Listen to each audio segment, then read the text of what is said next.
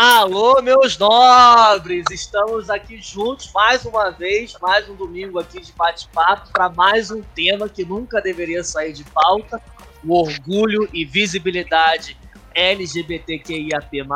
Estamos em transmissão direta para o YouTube, Facebook, Periscope, Dailymotion e também no nosso podcast no Spotify. O nosso bate-papo tem pesquisa e pauta produzidas pela Jumira Carrara e a edição é de Gustavo Liana. E hoje aqui temos comentários da Cris Piloto ao vivo, direto de Veneza, na Itália. Para formar esse time do bate-papo de hoje, começamos com a Vicky Pestini. A Vicky ela é atriz, youtuber, jornalista e criadora do maior canal de YouTube com dicas de conteúdo lésbico no Brasil, os Censuradas. Bem-vinda, Vicky! Obrigada, Cadu. E aí, gente, como é que vocês estão? Todo mundo bem de quarentena? Espero que vocês se divirtam um pouquinho hoje e aprendam um pouquinho também sobre esse dia tão importante para a gente, que é o Dia Internacional do Orgulho e Visibilidade LGBT+. A intenção é essa. Estamos aqui para isso, né? O Renato também está aqui para isso também, o Renato Viterbo, que é vice-presidente da Associação da Parada do Orgulho LGBTQIAP+, de São Paulo. Bem-vindo, Renato. Olá, pessoal. Bem-vindo. É, boa tarde a todos. Obrigado, Cadu, pelo convite. Cris, Vicky, Jean.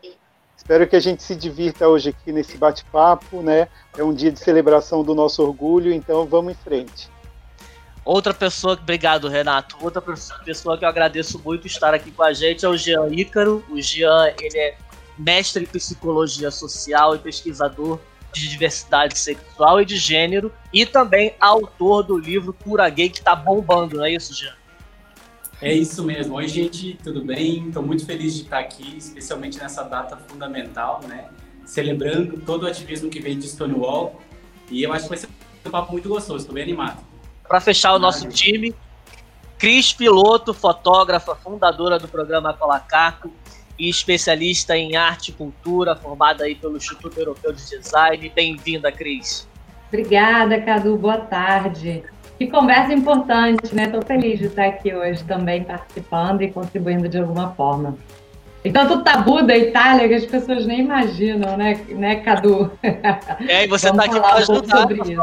Disso, exatamente. Com a gente quer ter essa, essa realidade que existe aí na, na Itália. E Exatamente. hoje essa live importantíssima no dia que é por conta da revolta de Stonewall, né? Uma data importantíssima, né? Uma revolta importantíssima que aconteceu no ano de 69. E é, essa revolta nesse ano de 69, que a, começou, foi iniciada no bar Stonewall Inn, em Nova York, ela veio muito gritar contra o sistema jurídico anti-homossexual que existia na época. E aí eu queria muito escutar de vocês o seguinte, porque recentemente a gente, uh, não sei nem como eu chamo essa pessoa, intitulo essa pessoa, mas essa pessoa que lidera uh, um ministério do atual governo disse a infeliz frase: é, menino veste azul e menina veste rosa o que remete a um sistema jurídico anti-homossexual que existia na época de Stonewall, que foi o movimento precursor e fez dessa data que nós estamos hoje tão importante. Eu vou começar com o Renato. Renato, por favor, qual é a sua visão em relação se deparar em pleno 2019 com uma infeliz, uma infeliz frase dessa? É, na verdade, aí mais uma vez, né, essa pessoa, né, ela, ela, ela vem e embute é, mais uma vez o preconceito. Né? imagina, é, a gente vem de, um, de uma, uma, educação machista, né, sexista e homofóbica, né? E aí quando você tem um representante de direitos humanos, né, que fala sobre essa questão de menino veste azul e menina veste rosa, né, é a mesma coisa que falar é, é, é menina brinca de boneca, menino brinca de carrinho, ou as obrigações da casa, né, é sempre da mulher. O homem ele tem que ser servil, né? Ou, ou melhor, ele tem que ser servido, né? E a mulher tem que ser servil. Então é, é em pleno século 21 a gente ainda deparar com frases desse tipo, é, mostra o quanto que nós não evoluímos nessa questão é, do machismo, né, do patriarcal, e também que a gente precisa avançar muito nessas, nessas questões ainda. Sem dúvida, Vicky. É, você falou aí de Stonewall, né? Eu queria relembrar, dizer para quem não sabe, que nessa época de Stonewall é, corriam muitas batidas nos bares. Stonewall, inclusive, era um, o principal. E se você fosse LGBT e tivesse com roupas que não fossem adequadas à sua, ao seu gênero, é, você era preso. Só porque você está com três peças de roupas que não são do seu gênero, né? Então, é, eu achei importante falar isso aqui para quem não sabe claro. ainda. E é, remete muito a isso, né? De menina veste rosa, menino veste azul. É uma questão de ideologia de gênero. Hoje em dia, a gente já entendeu, muitos de nós já entendemos que não é o sexo biológico não define tudo sobre a sua vida, né? Não define é, a sua orientação sexual, não define a sua identidade de gênero, e a gente está tentando desconstruir isso. E o que essa ministra falou foi basicamente que essa não é uma questão que deve ser discutida pela sociedade, né? E eu acho que a gente. É, foi uma colocação muito infeliz, realmente, como você falou, e surreal. Se não fosse trágico, seria cômico. Exatamente. Jean. Ah, então, o que, que né, gostaria de trazer? Assim, é, é absurdo que a gente tenha esse tipo de visão, né? Mas eu também não culpo a, a ministra porque ela está representando a visão de milhares de pessoas que entendem que a perspectiva dela é uma representação da realidade, né? É, as pessoas colam várias características a partir do teu gênero e elas entendem que isso é definidor do tipo de profissão provavelmente que tu vai ter, dos gostos. E por mais que a gente tenta desconstruir isso, as famílias continuam criando pessoas dessa maneira, né? Então eu acho terrível que alguém com uma fala pública tão impactante quanto ela faça esse tipo de colocação, né? E reforce uma ideia de que tu nascer com determinada genitália vai te conduzir, te condicionar a ter diversos tipos de comportamentos, interesses e tudo mais. E eu, ah, eu, eu, sou gaúcho, né? Então, no sul, né, tem gente que diz que gostar de azul tá no sangue, né? Porque tem o Grêmio lá, né, que tem a, a disputa com o Inter. Não tá no sangue, tá? Não importa se é menino, se é menina, se é gremista ou não é. Então, a fala dela é absurda em vários sentidos. Verdade. E, Cris, vamos agora falar um pouco da realidade italiana, porque uh, o Vaticano é uma cidade-estado que está dentro da Itália, né? Então é um, é um choque de, de instituição e, e, ideologia muito grande. Qual é a sua visão em relação a isso? A Itália é o país do Vaticano, né? Que é o menor país do mundo. Então, assim, o Vaticano não é a Itália, a Itália não é o Vaticano, mas é aqui, né? É um país que é fechado por, um, por uma parede de colunas, assim, você não precisa ter visto para entrar, você circula normalmente em Roma. E o Vaticano, ele traz várias questões, inclusive com relação à formação de líderes religiosos no mundo todo. As pessoas vão para Roma estudar mestrado, doutorado em religião, em cristianismo, para poder voltar para os seus países e aplicar. Então, assim, a grande questão que eu vivi em Roma é que 90% das pessoas que faziam o italiano para estrangeiro no curso que eu fazia eram religiosos. Só que eram religiosos extremamente radicais e que esperava do povo italiano uma, uma, um comportamento radical. A grande questão é que isso é enraizado, por mais que as pessoas não percebam. Então, a sociedade como um todo é muito tradicional e conservadora, assim. Tem gente que não sabe, né, que acha que ah, é um país evoluído. É evoluído em várias questões, em indústria, em tecnologia, em economia, mas nessa questão social é uma luta que, na minha visão, ainda é muito atrasada, com vários pontos que eu vou até trazer aqui para vocês durante a nossa conversa. Legal. Jean, falando de conquistas, né? Falando de conquistas aí da revolta de Stonewall e de muitas pessoas que vieram depois pavimentando essa estrada hoje para nossa comunidade, eu queria saber de você uh, sobre a recente conquista, seu olhar sobre a recente conquista dessa polêmica, né? Que, que havia sobre a restrição à doação de sangue por homens gays e bissexuais.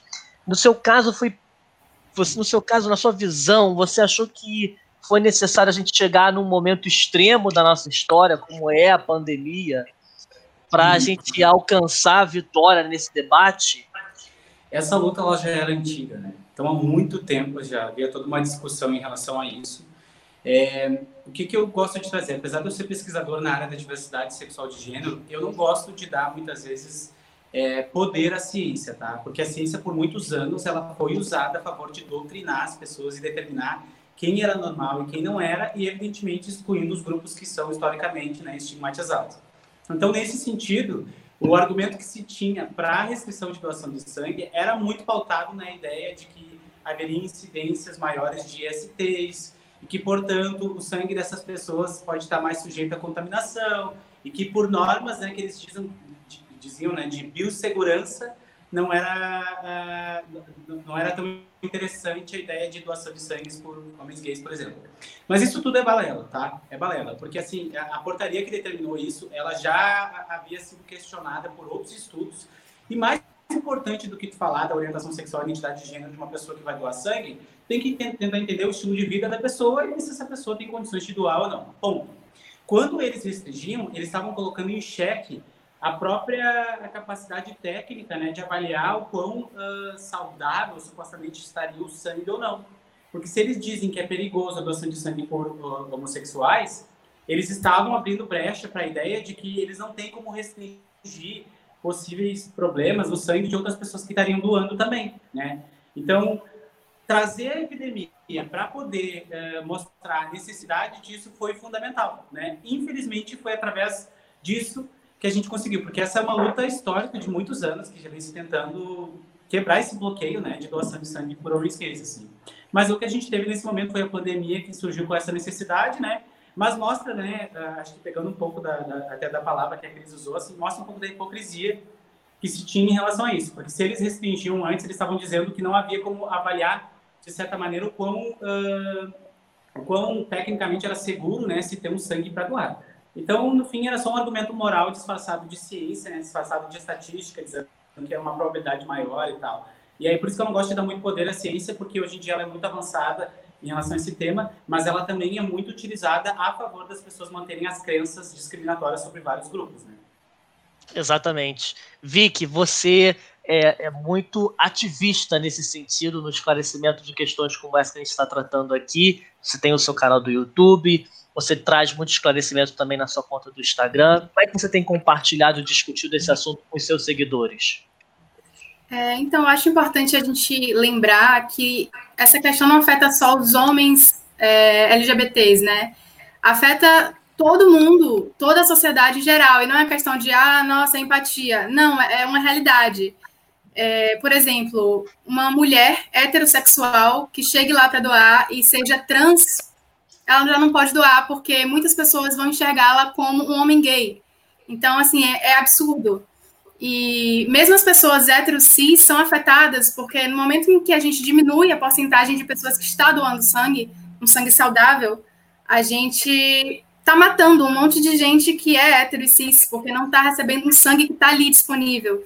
Então, eu acho importante a gente não limitar as questões LGBTs ao grupo LGBT porque são questões que afetam todo mundo. E se a gente perceber isso rápido, a gente pode resolver, entendeu? Pode criar mecanismos para melhorar a sociedade e melhorar a vida de todo mundo, porque as questões LGBT são de direitos humanos e toda questão de direito humano afeta toda a sociedade.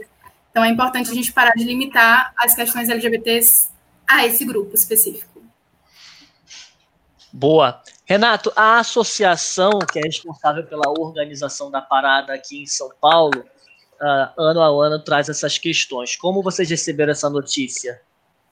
É, na verdade, Cadu, a gente, nós falamos da, da questão de doação de sangue em 2012, né? Eu sempre faço, faço é, questão de falar que assim, é, as nossas causas, né? Elas levam quase uma década para serem aprovadas. Né? Então, nós falamos da união civil em 2005, o casamento efetivamente só aconteceu em 2013. Nós falamos da questão da homofobia desde 2006. Efetivamente, isso só aconteceu em 2019. Em 2012, nós falamos da questão da, da doação de sangue. né? E aí a gente só consegue agora no ano de 2020, cerca de oito anos depois, né? É, na verdade, como todos falaram aí, né? A gente não pode é, é, é, segmentar, né? A questão da doação de sangue por ser homem que faz sexo com homem, né? Ou mesmo é, é, pela orientação sexual, né? A gente tem que deixar claro que a questão da doação de sangue veio a proibição né, veio por conta da, da, da, da epidemia da AIDS no, nos anos 80, aonde se tinha ideia né, que eram, eram só os gays né, quem, quem se contaminavam. Né, então, é, na verdade, tudo começa aí nos anos 80. Né, e aí nós viemos é, carregando esse estigma né, até hoje. E aí é como é, foi colocado, né, então se eu sou uma mulher trans, né, hétero, cis, ou, ou qualquer identidade de gênero, né, e, e eu estou dentro aí das letrinhas LGBTs, é, tudo isso é um, um agente é, que dificulta essa, essa questão da doação de sangue, né, mesmo porque é, quando a gente chega lá, se eu, por acaso, gay, não me identificasse como gay, né, meu sangue provavelmente seria aceito, mas a partir que eu me identifico, né, que eu falo, olha, eu sou gay, eu faço sexo com homem, então vem um, uma série de perguntas, né? E até a possibilidade de não, de não acontecer essa doação. Nós tivemos uma recente briga aí da Anvisa, né? É, e aí a Aliança Nacional entrou com várias e outras entidades entraram com vários mandatos, né? E aí conseguiu ser liberada essa questão da doação de sangue para pessoas LGBTs. É isso. Vicky, uh, falando de vitórias e lutas que a Cris acabou de comentar, na semana passada a Suprema Corte dos Estados Unidos decidiu por seis votos a três que gays e transgêneros têm garantido os seus direitos trabalhistas. Uh, você é formado em jornalismo e eu queria entender, na sua visão, uh, como você enxerga esse, essa acessibilidade ao mercado de trabalho a gente, a gente ainda tem um mercado muito precário, né, para a inserção do público LGBT. E isso, mais uma vez, é um problema que atinge toda a sociedade, porque isso está ficando cada vez tão mais claro que várias empresas, acho que fica bem perceptível até nas redes sociais, estão passando a mudar esse comportamento. Claro, algumas apenas visando lucro, não é realmente o que elas pensam, né?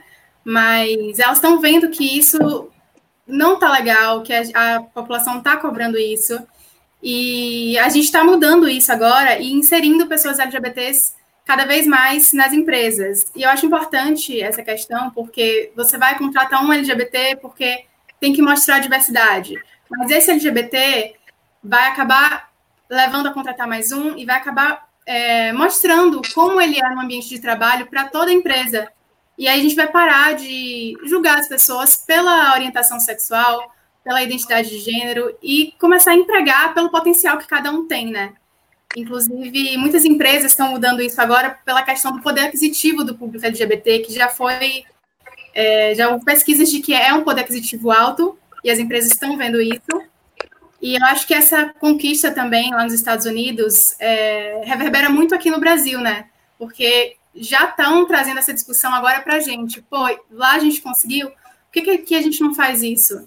Então, acho que é muito importante esse ganho que a gente está tendo, mesmo que seja de outro país, vai reverberar aqui.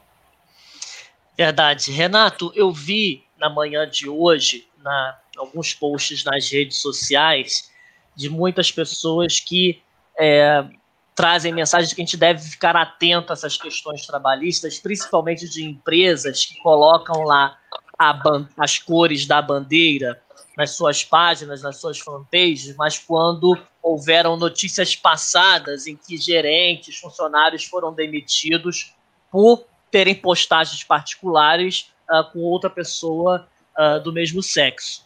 Como isso chega até a associação? Vocês isso chega até vocês? As pessoas procuram a associação? Como é que é, vocês. É, como é que chegam essas informações até vocês? Vocês têm conhecimento disso, claro, né? Sim, com certeza, né? Eu falo sempre assim, essa questão do trabalho, né? É, e é uma das pautas da Associação da Parada, né? É, que a gente, quando vai conversar nas empresas, é, seja para apoios, patrocínios, né, a gente sempre faz uma pergunta: quantas pessoas LGBTs vocês têm no seu quadro, ou quantas pessoas trans vocês têm no, no quadro de funcionários, né? E aí, geralmente, quando a empresa não tem uma política é, muito séria daquilo que ela que ela está tentando passar para a comunidade, né? Ela fala, ah, gente, nós temos uma, uma funcionária trans. Aí, aí nós devolvemos a pergunta, mas você pode chamar ela para a gente conversar, né? Entender como que é esse processo. E aí eles ah, ela saiu para tomar um café, né? Então, o que a gente tem discutido com as empresas, principalmente com a, a população trans, né? Que as empresas elas precisam baixar essa régua de contratação, né? Imagina que a população trans não é, a maioria, né? Estou falando de uma maioria, não são todas, lógico. Elas não frequentaram escola, né? Então ela não vai ter a escolaridade. Automaticamente ela não vai competir com a mesma pessoa, do mesmo, é, no mesmo patamar que, que uma outra pessoa que teve escolaridade. Né? O fato dela ser é, trans, né, já limita também, né? Dentro, ah, como é que eu vou tratar essas questões aqui dentro? Então, assim, nós, como Associação da Parada, quando a gente vai abrir algum diálogo, seja com a empresa, seja ela qual for, a gente tem muito é, esse cuidado, né? Se, é, se a empresa realmente é, tem uma política de diversidade dentro dela, né? Vou dar como exemplo a, a se, é, se, é que eu posso falar o nome da empresa, né? Mas eu posso falar por, é, pode falar o nome de empresa? Pode, fica à vontade. É. Então, Aqui por exemplo, a nossa live Uber, não é patrocinada. Então tá bom. Então nós temos a Uber, né, que foi a primeira plataforma, né, a contratar pessoas trans, né. A, a Burger King vem conosco há uns três anos e com, com política de inclusão. Nós sabemos, né, que a, a Microsoft também é, e outras empresas, né, nós sabemos que existe né, uma régua de contratação. Então, por exemplo, eu sempre coloco, eu me coloco como exemplo, né? Eu sou um gay é branco, né? Mas eu, eu não falo outra língua, então esse é um limitador meu, né? Então, se eu for é, é, em algum momento é, disputar uma vaga e, e, e, e houver a necessidade é, de, uma, de uma fluência em outra língua, provavelmente eu não vou ser contratado, né? Mas com as trans é muito pior, né? Porque elas não têm escolaridade. Então, como que a gente vai contratar alguém que não tem experiência? Mas aí cai na mesma política é, do Brasil, que é aquela história. Se, nós, se, se, é jovem, é porque não tem experiência. Então é contratado como jovem aprendiz, né? Isso se conseguir né, essa vaga. Se é idoso, é porque tem muita experiência. Ou se você tem um currículo muito bom, né? Você também, o seu currículo é, é muito bom que não está aquém da empresa. Então, são várias desculpas, né, na verdade, para não, não se contratar é, de alguma forma. Mas na questão LGBT é muito maior. Né? Então, é, é, é, eu, eu, fui certa vez na Casa Florescer e tinha uma das meninas lá que ela foi contratada por um hospital para ser faxineira. E aí ela estava muito feliz porque ela tinha conseguido um emprego de faxineira. A outra falou que ela foi contratada por um bloco de carnaval. E ela estava muito feliz porque era o primeiro dinheiro honesto que ela tinha ganho na vida, né? Porque ela só conhecia a prostituição. Então, as questões trabalhistas no Brasil, né, e ainda nesse momento que nós vivemos, está quem, né, e isso vai ser é, muito mais limitador a partir de agora. Né. É Sim, isso. verdade. Jean, tenho uma curiosidade. Você é mestre em psicologia social e pesquisador. Uh, você já clinicou? Você já fez atendimentos? Eu clinico, eu clinico. Você clinica, tá. Aí no Rio Grande do Sul, em Porto Alegre. Como é que. Não, não, eu moro em São Paulo. É, é, eu sou de família gaúcha, mas eu, mas eu moro em São Paulo. Ah, tá. Bom, é, como é que. Já chegaram esses casos até você, de pacientes falando sobre essa questão trabalhista? Sim, sim. É, é, é muito comum. É muito comum isso, né? O que, que acontece? É, eu gosto de trazer isso como exemplo, tá? Porque eu acho que é uma coisa que engaja na luta contra a discriminação de pessoas que não se sentem pertencentes à comunidade LGBT. É, o preconceito no Brasil, tá, a partir de muitos estudos, ele tem características específicas. É o seguinte, quando uma pessoa tem um comportamento específico, a gente já cola imediatamente que aquela pessoa é parte de determinada orientação sexual, que a outra é de uma determinada identidade de gênero, etc. Então, no Brasil, eu acho que o preconceito ele tem um perigo e uma forma de se manifestar que é muito específica, né? Que é o seguinte, as pessoas interpretarem que faz parte daquele grupo. Ou seja, não, não é muito perigoso tu te identificar com o grupo. É mais perigoso que as pessoas acham que tu é. Se as pessoas acham que tu é gay, independente de ser gay ou não, tu está sujeito à homofobia. Se as pessoas acham que você é trans, está sujeito né, à transfobia, assim como se acham que uma, que uma determinada mulher é lésbica, está sujeita à lesbofobia. Ou seja, a gente está falando de um perigo muito forte aqui no Brasil. E aí, quando a gente fala em termos de trabalho, o que, que acontece? Muitas pessoas que são LGBTs, eu vou tirar o T aí para poder explicar, porque as pessoas trans, elas muitas vezes, as pessoas trans manifestam no corpo, né? Muitas vezes a sua transexualidade, travestilidade, né? Mas quando a gente está falando das pessoas LGBT, muitas escolhem ocultar a sua identidade sexual para evitar uma situação de constrangimento no trabalho. Muitas conseguem se proteger. Homens gays são considerados mais masculinizados, eles não são interpretados como, como gays, né? Agora, um homem que pode ser heterossexual e que tenha, de repente, mais sensibilidade, mais delicadeza, algo que faça as pessoas colarem a ideia da homossexualidade, ele está sujeito à homofobia. Então, nesse sentido, na esfera do, do, trabalho, eu advogo a favor da seguinte ideia, né? Que essa é uma luta de todo mundo. É de todo mundo. Porque no espaço de trabalho as pessoas discriminam, sim, a partir de uma entrevista, a partir do momento que elas estão em contato. Quando a pessoa é trans, é mil vezes pior, né? Porque, como eu falei, o corpo transmite muitas vezes, né? A, a identidade de gênero da pessoa, que é, é, é oposta àquela que foi designada. Quando a gente fala das pessoas LGBT, elas conseguem se proteger mais. Por isso que essa é uma realidade no mercado de trabalho, né, que a gente vê que as poucas pessoas trans que conseguem se direcionar a tentativas de entrar para o mercado de trabalho formal, elas não conseguem, né? É muito difícil. E essa é uma luta de todo mundo. Mulheres que não são trans já sofreram muita transfobia, né? Quando uma mulher, por exemplo, as pessoas colam a ideia de que mulheres trans têm um corpo muito avantajado e tal. Quando uma mulher que não é trans tem um corpo muito avantajado, ela pode sofrer transfobia. Tem milhares de casos que acontece isso. Homens que são carinhosos um com o outro, estão abraçados, irmãos, pai e filho, já sofreram homofobia, já teve mortes em função disso. Então, eu uso isso como um argumento de engajamento global. Né? Todo mundo está sujeito a homem, a transfobia, a lesbofobia. Então, eu acho que essa é uma luta constante para que tu também não seja discriminado no espaço de trabalho, independente da tua orientação sexual né, ou identidade de gênero. Sem dúvida. E é importante que todo mundo esteja incluso aí nesse debate, porque só assim a gente consegue evoluir socialmente, né? Renato, eu quero muito agradecer a sua participação aqui nesse bate-papo. Uh, a gente entrou em contato com você no mês de maio, muitas semanas antes da parada acontecer, vocês foram prontamente disponíveis em estar aqui com a gente, o que é uma honra, porque instituições pessoas que têm uma, um grande poder de voz, como você, a Vicky e o Ícaro, é, trazem muito conhecimento aqui para o nosso canal, para a nossa live. Muito obrigado. Eu que agradeço o convite, Cadu. Obrigado mais uma vez pela oportunidade de falar um pouco é, da nossa causa. Cris, obrigado. É, Vicky, obrigado. Obrigada. E, e, e, e, vamos seguindo junto aí nessa luta, né? Jean, é, obrigado também. E assim, vamos seguindo nessa luta. É muito, muito do que vocês falaram é isso mesmo. É, é assim, imagina que você. É, nós estamos em num país de terceiro mundo, né? Mas nós temos um exemplo a Itália aí que está no primeiro mundo. Então, se, se, se, nós compararmos, né? A gente está muito avançado. A gente tá. tem que ocupar mais espaços, né? Como o Jean falou, e, e, e, como, como todos falam, colocar a cara no sol e ser feliz, né? Então, um feliz é. do, dia do orgulho para todos nós, viu? Muito obrigado. Nós te agradecemos, Vicky. Muito obrigado por você estar aqui com a gente hoje. Convida a galera para assistir também o seu canal. Obrigada, Cadu, pelo convite. É...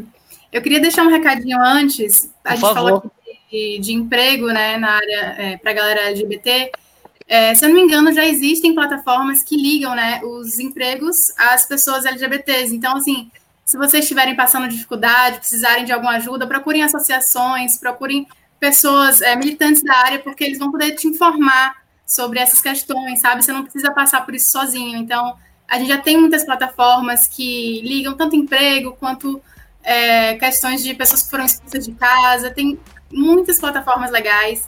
Então, procurem, não fiquem é, achando que está tudo perdido, porque não está. E, bom, assistam lá meu canal, ele se chama Canal Censurados aqui no YouTube. E lá eu falo sobre representatividade, sobre visibilidade, sobre cultura, preconceito. Tá tendo umas coisas muito legais agora no, no mês do orgulho.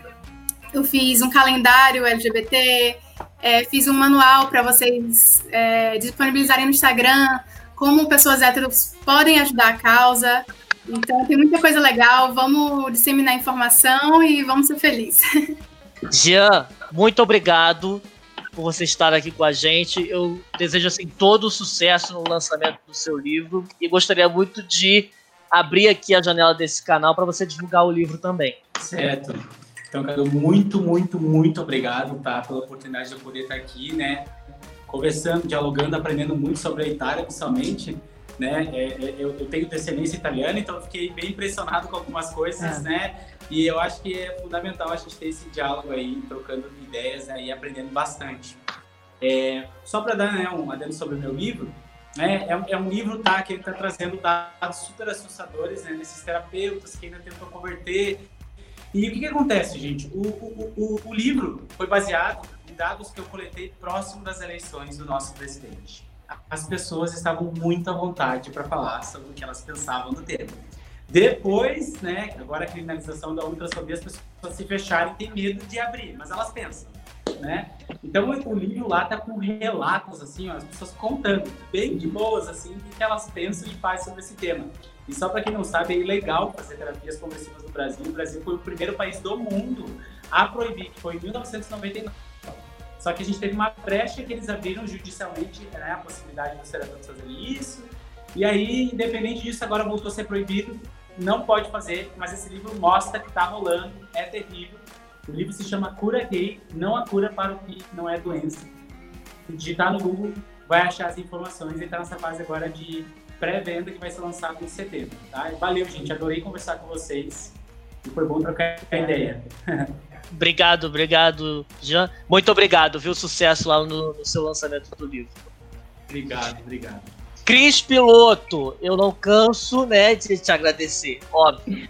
Obrigado. Obrigada, Cadu. Cris. Obrigada a você. Feliz Dia do Orgulho para todos nós que sigamos firmes e juntos aí. Contem comigo, eu vou olhar lá o material que a Vicky comentou sobre como héteros também podem ajudar na causa. Todo o meu, assim, meu carinho para vocês todos e um beijo grande. Sigamos em frente juntos pela evolução da humanidade como um todo.